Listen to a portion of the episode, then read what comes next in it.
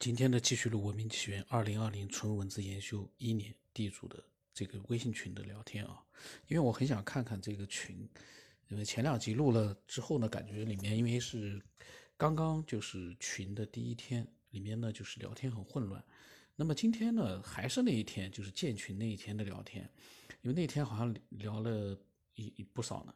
然后呢，我们看一看啊，是不是慢慢的这个群里面的内容会比较的有条理一点。不是那么的混乱，那么他们还在谈就是关于新冠病毒的事情，因为那个时候呢是二月六号，现在呢已经过了三个月了，那么现在呢再回过头去看当时的聊天，其实也是很有意思的。我不知道大家有没有嗯感觉到我这个话嗯里面是不是想到一点，就是我们往往就是说嗯在那个时间点。我们的想法是这样的，可是随着信息的获得越来越多，以及事件发展的越来越清晰，过了三个月之后，我们再回头去看那个时候的聊天，我们会感觉到一个就是，会发现我们好像视野相对于那个时间点，我们突然之间清晰了好多，因为事件随着时间，它自动的越来越清楚了。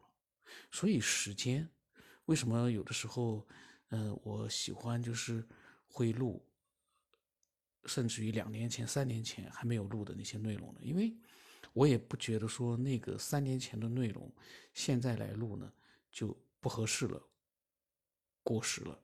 因为这样的一个话题哦，往往是我们回过头去看那个时候的一些想法，其实对我们的现在可能。假如说去思考的话，会得到一些新的一些启发。那么那一天啊，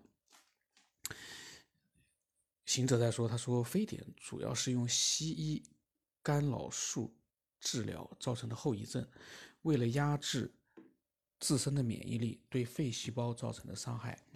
然后大喜格尔说，新病毒感染到发病都有过程，等到发现都已经蔓延了。更何况还有潜伏期，这种新型传染病毒很难做到遏制在萌芽的。然后行者说呢，使用中医的都没有后遗症。他说开始发现就隔离，怎么不可能呢？嗯，那么行者的意思就是说，一开始发现了就把它隔离开来，就可以遏制了。这个呢，他考他其实没考虑到当时的整个的一个情况，武汉当时的一个情况。武汉呢是一个大都市啊，那是一个。交通枢纽的这个大都市，那个地方，等你发现了，那个病毒已经传染到各个地方了。那么，他说，如果一月一号就发现隔离，会是什么样子？这个呢，他那个时候是二月六号，他呢回过头去看一月一号，他假设那个时候发现这个病毒人传人，就严格的去遏制。会怎么样？这个呢，就是说回头去看，有一点我们可以得到一些启示。但是你不能说去假设说那个时候我们假如怎样怎样，因为在一月一号的时候，你你知道什么呀？那个时候啥也不知道，老百姓根本就啥都不知道。嗯，所以那个时候你去假设那个时候去发现隔离，其实已经意义不大了。嗯，所有的信息其实并不掌握在我们的手里面。这点很关键，有很多的情报不是我们掌握的。那么这个时候呢，嗯，一花一世界说，开始新闻报的是不会人传人，他亲眼看的头条新闻报道的。然后郑宇说，好像所有病毒都没有特效药。嗯，至于说一开始新闻说不会人传人，其实一个新的一个流行病毒发现的时候，它总是有一个。需要一个过程的，就是发现它到底是怎么回事儿，有没有人传人，什么什么什么，它是要有一个过程的。一另外一个报道出来的一个信息，跟它的实际的一个状态中间一定是有差异的。就相当于打个比方，你是一个区的区长，你在一个这个小的一个。单位里面发现了一个什么样的情况？你为了一个总局来考虑的话，你可能隐瞒了一部分东西，啊，这个不提了。这个东西涉及的这个提了呢，会就是说很难说得清楚了。嗯，其实呢，关键的就是这样的一件事情，嗯，我们局外人去看的话呢，很难去弄明白到底怎么回事了，因为那些内部的信息我们也不知道。那么郑宇说，好像所有的病毒都没有特效药。嗯，然后呢，嗯，他们又谈了一些什么捐款捐了多少钱啊，什么什么什么什么什么。然后那个大喜的二说，他说国家，他说总体对这个事判断上还是有失误的，没想到会这么严重。嗯，怎么说呢？国家是一个非常大的这样的一个。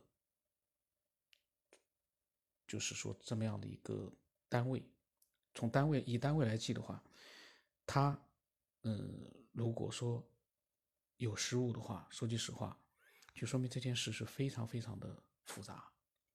因为一个比较像我们，比如说事后我们去看，哦，当时应该怎么样怎么样，但是一开始的时候呢，各种各样的原因，包括有些事情不能讲，就是说各种各样的原因造成了一个，嗯。措施上的一个所谓的，你说是失误也好，你说其实不是失误，当时也不知道该怎么办也好，这咱们就说不清楚了。你你有的时候你说顺着，比如说西方世界的那样的一些说法的话，真的要是这么样去说的话，嗯，很多国家在应对这件事的时候，中国都已经应对了那个样子了。都已经慢慢的已经把它给遏制住了，那些措施为什么他们不能去去做呢？嗯，怎么没有人说他们的措施有严重失误呢？这个其实每个国家的不同的一个情况，嗯，虽然说我们是我们是对我们国家的一些嗯措施，我们可以讲自己的一个个人的一个私下的一个想法，但是其实啊，嗯，从个人的这样的一个单位来说。非常渺小的一个单位来讲，去我们无法去了解国家当时在这个事情上它的内部是怎么样去考虑的。这个从现在来看，总体上来讲，现在还好，已经把它遏制住了。在他事情没有发生的时候，谁都不知道会蔓延成，谁都不知道会发展成什么样，没人会知道的，又没有人预见未来。我现在在想啊，怎么那些算命的怎么就这次就有没有算命算出来的，算到会大流行啊之类的，人传人啊，怎么没有了？不是那么多算命很精确的人，怎么会突然一下子都没有了？那么，嗯，他们在讲那个捐款啊什么东西的，哇，那个时候怎么还有人发视频和图片？关于捐款，他们也聊了半天，这些跟我们科学没关系的，我就不不去讲它了。捐给谁啦，或者怎么样怎么样怎么样，谁捐款比较放心啊之类的，啊。然后呢，行者呢发了很多的那个图片，现在都过期了。当时呢，因为第一天我不知道为什么会这样，后来就只要发图片都会踢掉。就是说现在隔了一段时间你再去看过期了，这就是为什么我其实有一次我讲过的，群里面只有文字，只要你不删掉，它是会永远存在的。视频和图片，你隔一段时间之后，它基本上都会过期了，你就打不开了。另外一个从观感上来说，嗯，如果没有这些乱七八糟的东西，全部都是文字的话。你它的空间占有量非常小，你一点都不用删，你没事的时候你可以去翻一翻，呃看一看，还挺有意思的。所以呢，我当时呢，我不想建群，是因为群乱。但是我要是建了群，我呢就希望这个群呢干净一点，清清爽爽。那么第一天的时候呢，他们是这个行者发了好多的视，发了几个视频和图片。现在我已经看不清那个图片了，因为只能看见一个小图，打开来就没有了。然后说什么把真理当谣言，说你说怎么这个我就不管了啊。然后呢，一花一世界可能是讲了一个一个药方，那么一花一世界说这个方子是在出在新冠病毒之前没有验证的。然后皇冠三一说真是会变成谣言。行者说呢，十七世纪的书总结的，图片已经看不到了。发了一个图片，我看到是一个图片，但点开来呢是没有了，已经过期了，就不去管它了。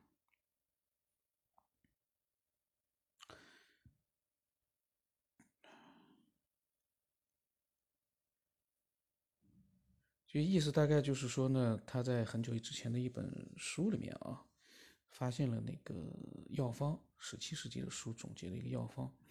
那么他说，他如果拿文字表述出来，大家肯定说他是谣言，只能把图发出来。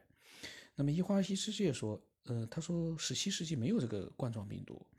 然后行者说呢，这是一个佛教群里面专门发出这个偏方。这个方子呢，很明显。理智一点啊，真的这个方子有用的话呢，因为我现在不知道啥方子。我假如说有这么一个方子是有用的，偏方是有用的，嗯，真的是有效的话，相关的机构会采用的。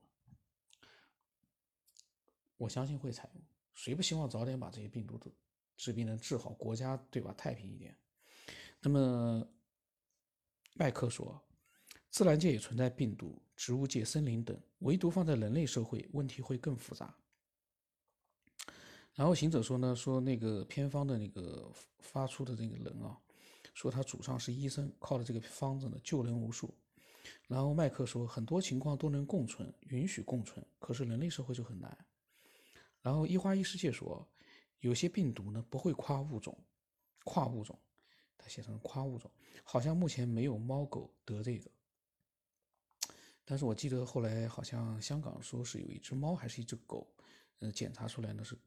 是呈阳性，好像是得了这个新冠病毒，嗯，得了这个新冠肺炎。那么行者对一花一世界说：“他钻牛角尖了。他说没有这个，但是有传播的瘟疫啊。他意思说呢，没有这个新冠病毒，但是他有其他的传播的瘟疫。意思说那个药方呢，是对那个其他的瘟疫传播的大面积传播的瘟疫是有效的。然后麦克说，自然和社会中竞争是客观的。”但竞争不代表灭绝对方。那行者说呢？肯定有当时靠空气传播的瘟疫，这个我相信是肯定有靠空气传播的。然后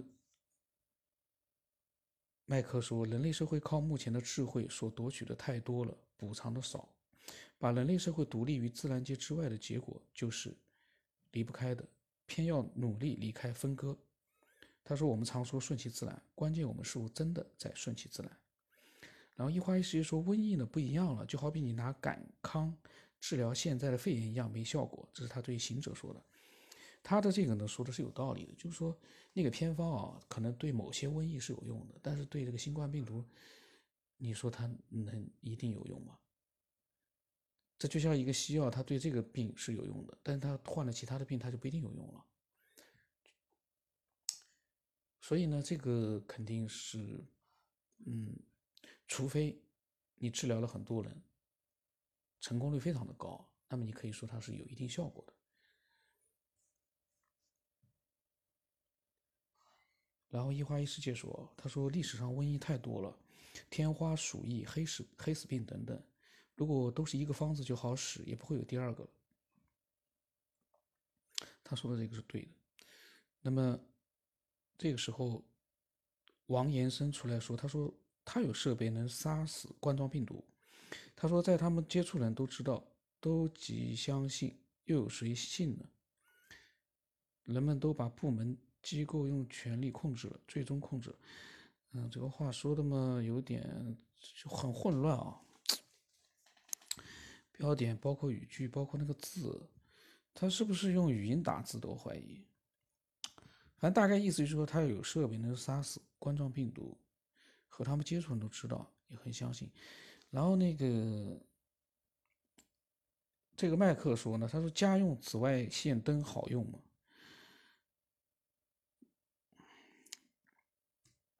很混乱。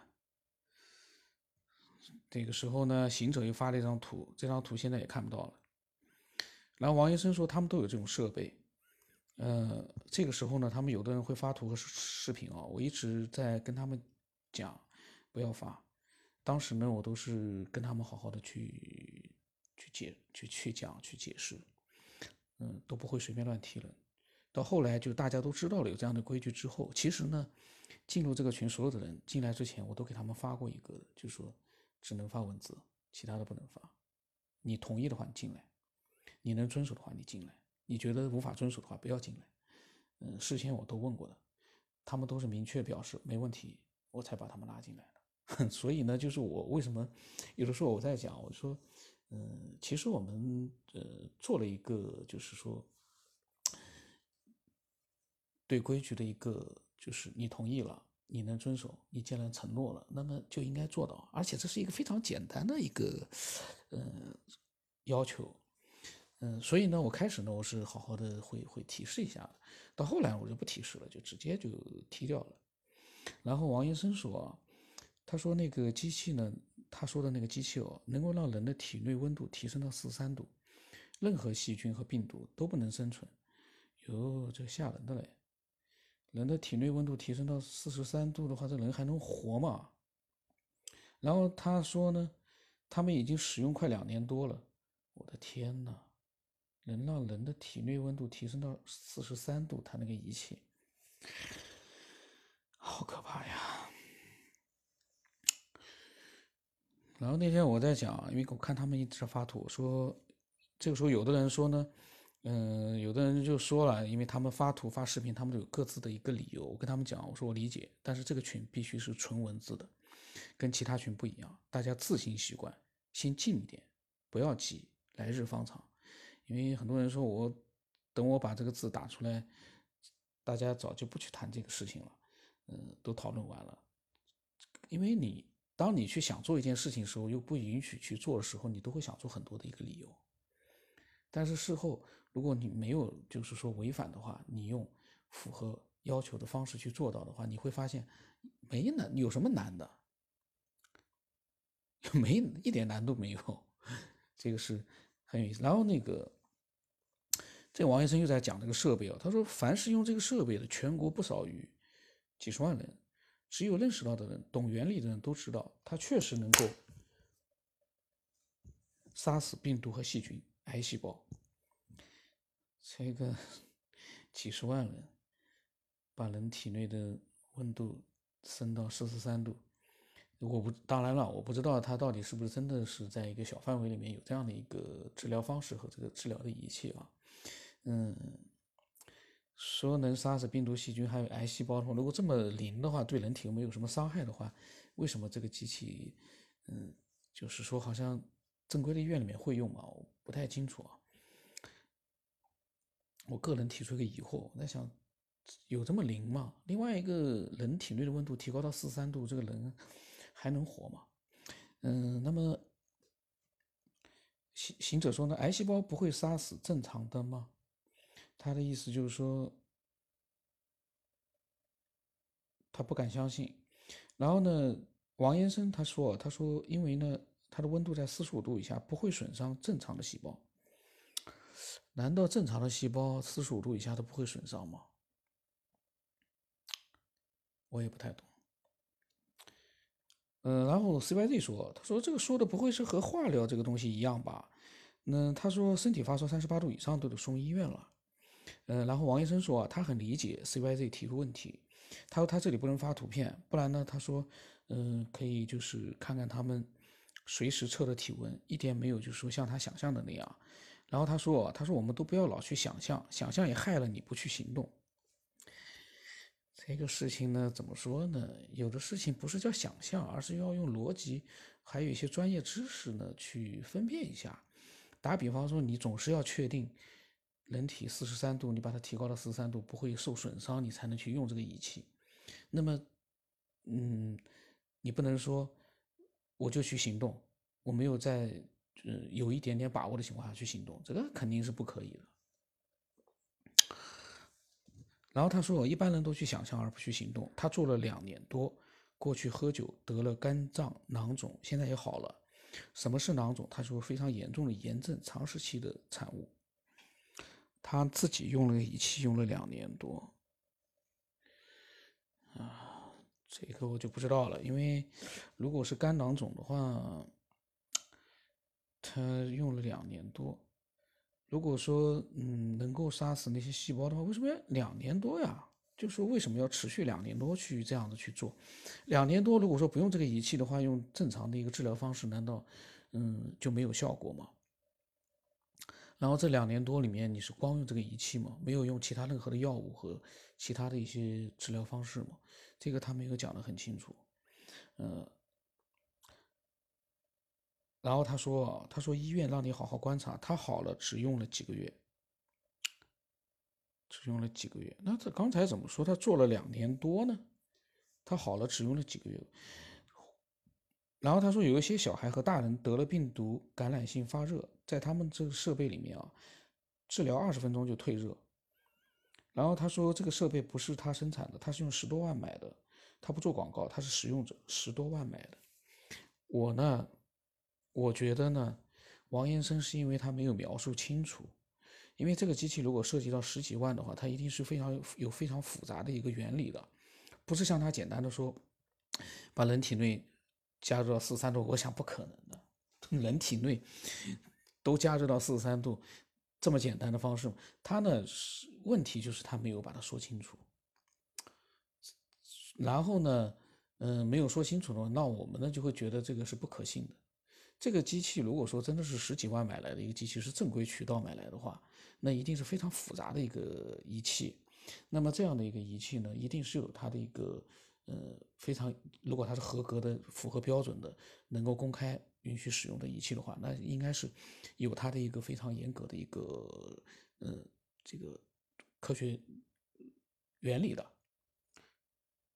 肯定的，这不是一个随随便便的说小工厂里面生产出来的一个十几万的仪器，这个我绝对不相信，这仪器一定是一个非常大的一个呃这个公司。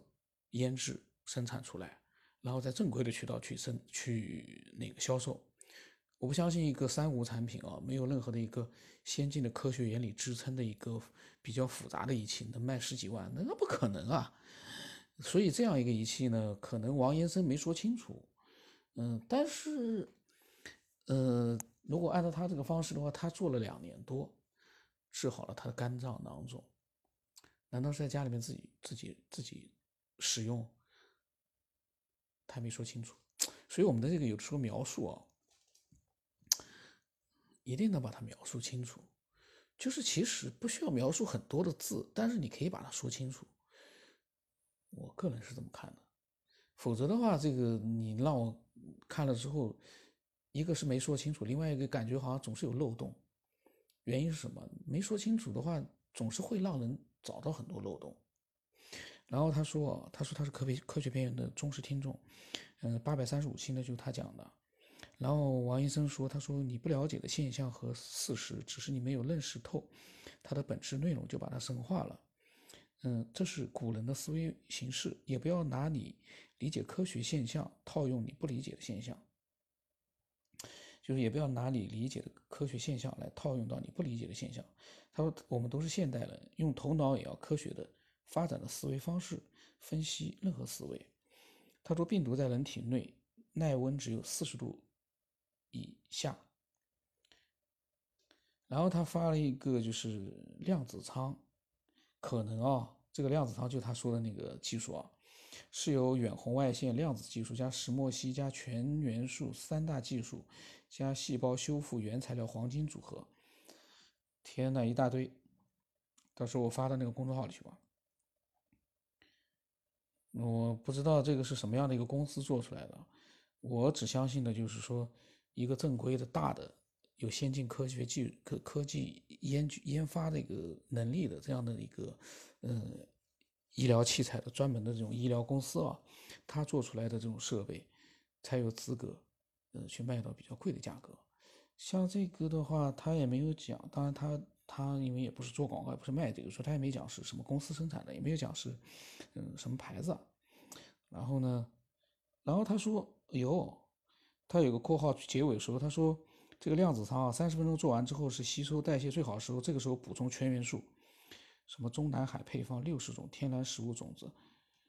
我感觉啊，他这个什么量子舱，我怀疑，嗯，不能乱讲，我只是我个人怀疑啊，可能是国内的某个机构生产的。那么这个机构呢，可能大家也都不知道。我相信听的人可能也都没听说过这个什么量子舱，呃，十几万，天呐，十几万去买这么一个东西。但是他说，嗯，他说呢，就是他这件事他做两年多，嗯，这个时候呢，有一个叫我的这个人，他说，在这玩意睡觉能延年益寿吗？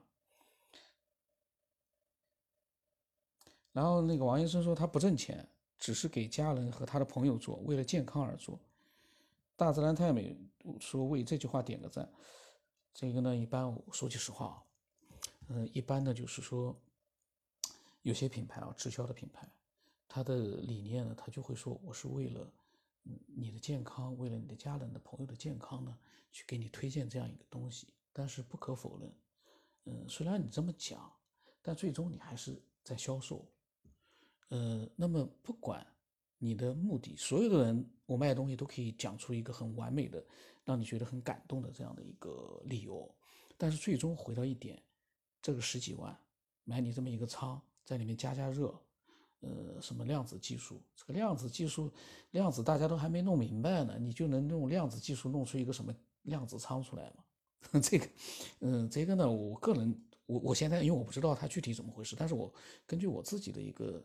胡思乱想啊，我就觉得呢，嗯，这个十几万呢，各种各样的理由之外，我们其实要想明白一件事，你还是这这个生产量子仓的这个不知道是什么厂家啊，还是拿它赚钱，呃，主要目的还是赚钱。但是呢，你拿出了一个很多感人的一个道理，然后呢，你也做出了这样一个产品，最终。这个东西真的要是十几万值，我能把我的癌症治好，我能把新冠病毒我在那边躺一会儿，我全身的体温增加到了四十三度，我能没事儿，病毒全部就消失了，对我的健康有帮助，那十几万值。关键是有这么神吗？大家，我我个人啊是觉得，到目前这个目前的科学技术还没有达到。有这样一个本事，做出一个什么这样的一个神奇的量子仓出来，我个人是绝对不相信。但王先生听到这里，他不要不高兴啊，就是我个人的分析啊，嗯，但是不排除这个东西很灵，确实非常灵。但是像这样的十几万的一个量子仓，应该内部是非常复杂的。我不相信这种小厂小机构能做出一个这样复杂的。能够价值十几万的这样的仪器出来，我个人觉得不太可能，尤其是涉及到量子，这个量子大家都明白的，这个量子你你跟量子你怎么扯上关系？我觉得很好奇。那么，但是呢，但是呢，不管怎么说啊，啊，这个时候行者说了，他说他不喜欢动不动把一些东西扯到量子或者石墨烯之类的东西上。其实呢。他的这个说法是对的，科学技术还没有把这个量子弄明白的时候，包括这个石墨烯的运用，你就把这两个东西运用到你，把这两个就是嗯概念性的东西放到你的仪器里面，然后你卖十几万，然后你说我是为了家人的健康啊什么的去去销售，然后呢使用它的人呢也很感动，嗯，然后呢再推销给嗯他的家人。他的朋友，这个呢，关键问题是他这个技术和这个仪器啊，值不值十几万？真的是不是有用？然后呢，然后呢，行者说他以前，他说以前的那帮人呢，就是以前喜欢的扯到纳米材料，什么都扯到纳米，其实真正的跟纳米都没关系。然后呢，他觉得他觉得这个原理和那个有关系。他们说话的总有一个错别字呢，我就弄不明白。他这句话肯定是有错别字了。他说他，我觉得这个原理和钠有关系，我没懂。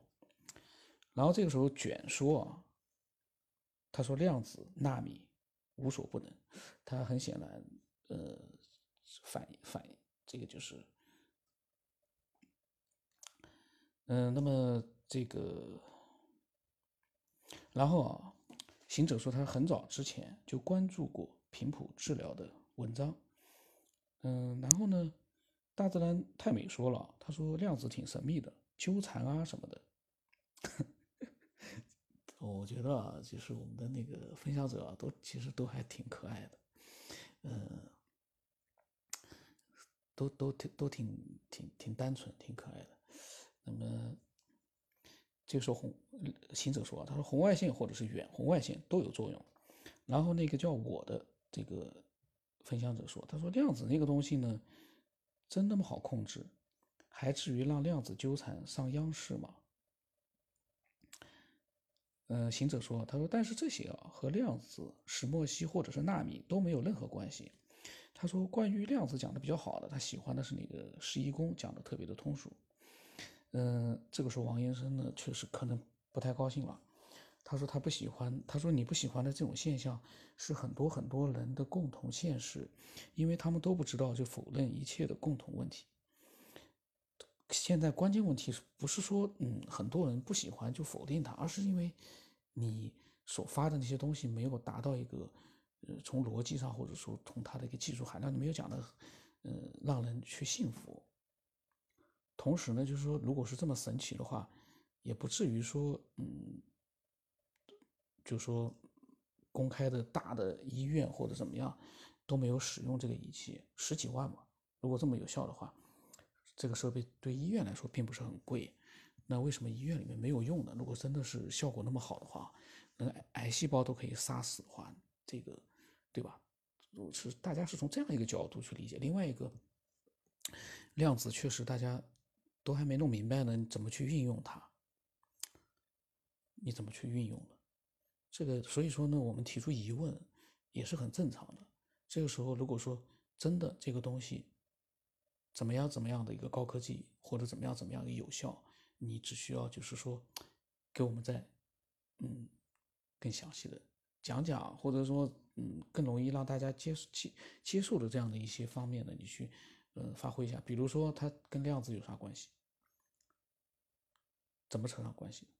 那个它的那个很长的说明里面呢，嗯，我看了一下，他说呢，那个量子啊，怎么怎么怎么，它运用到量子，量子可以。振动一亿次，把本来可以把本来不是细胞的垃圾污垢呢震碎剥离排出体外，活化细胞。这个量子极细，嗯，怎么说呢？量子，嗯，到目前为止没有能弄明白，我感觉啊，那而且呢，就是说你把它运用到一个仪器里面，嗯，我相信。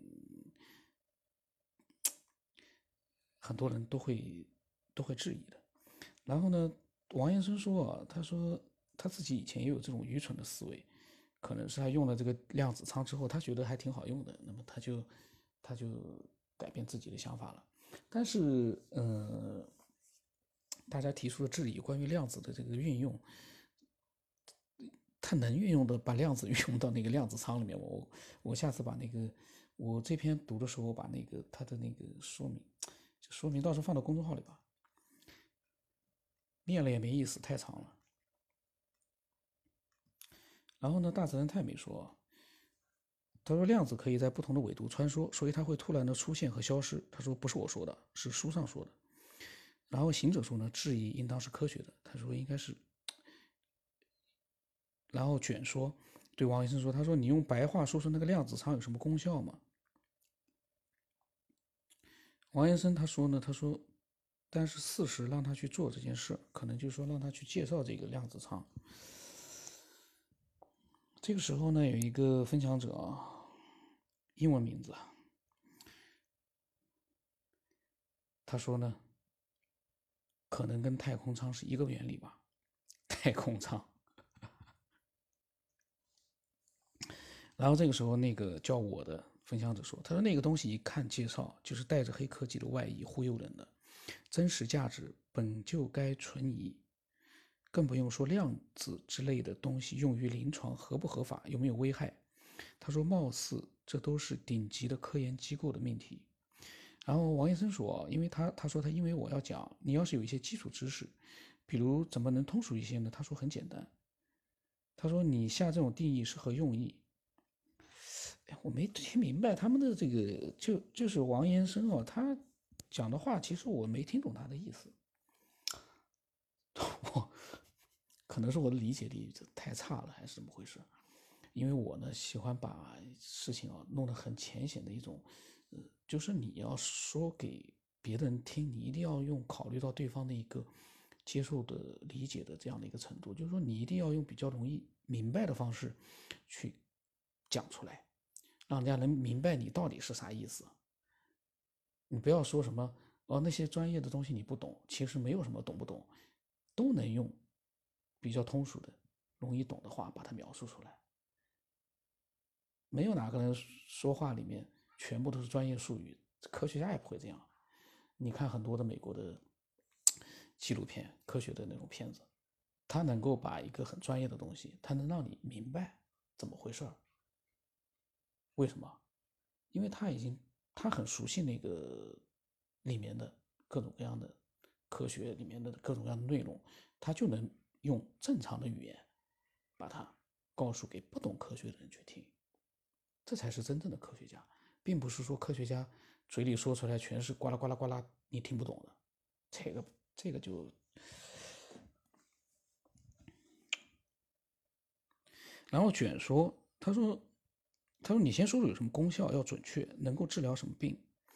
然后那个我就那个叫我的那个分享者说，他说我这不是忽悠你吗？看看你是真有货还是纸老虎。然后卷说呢，不急着下定义。然后王医生说。他说他想在这种环境当中说了，他忽悠你。他说我忽悠你多长肉，你给我钱，我伤害你了吗？这个呢也不是说，哎，他们我觉得这个群里面啊，大家的聊天其实应该是比较松散的，就是发表自己的想法的这样的一个地方，不存在说什么，呃，就是说哦忽悠你多长肉，忽悠你的钱，伤害到你。这个是肯定不可能，但是呢，我们不因为说你不是抱着这样一个忽悠的想法，我们就不能质疑这个电子仓到底是怎么回事儿。我们质疑的是电子仓，我们不是质质疑那个王先生，因为王先生是好意，他呢给大家介绍一个，呃，他觉得很好的一个仪器。那但是你是好意，但是我们不能因为你是好意，我们就不能质疑这个电子仓的功效和它是不是忽悠人。是电子仓忽悠人，不是说王医生忽悠人。这个概念，我觉得有的时候我们应该明确一点。这样的话，大家聊天的时候就会，嗯，我质疑的人，我也会说说清楚，我质疑的是那个电子仓，不是你。那么王医生呢也会明白哦，他们质疑的跟我没关系，我也不用生气。这样的话呢，就交流起来会更好一点。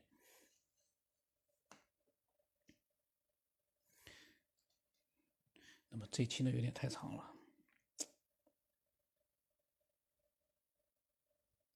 那么我看看他到底说的是什么啊？然后呢，这个这个我他说他说你能扯出相关的作用文献吗？然后他说是不是玩不起？怎么就提到了伤害呢？他说聊两句不对你的胃口就伤害了吗？这时候卷对王医生说，他说你能具体说这个设备能治疗什么病吗？然后王医生说，王医生火了，他说我不想在此群中待。我没时间在抗疫这种大环境当中与你玩儿。他说：“我们都是成年人了。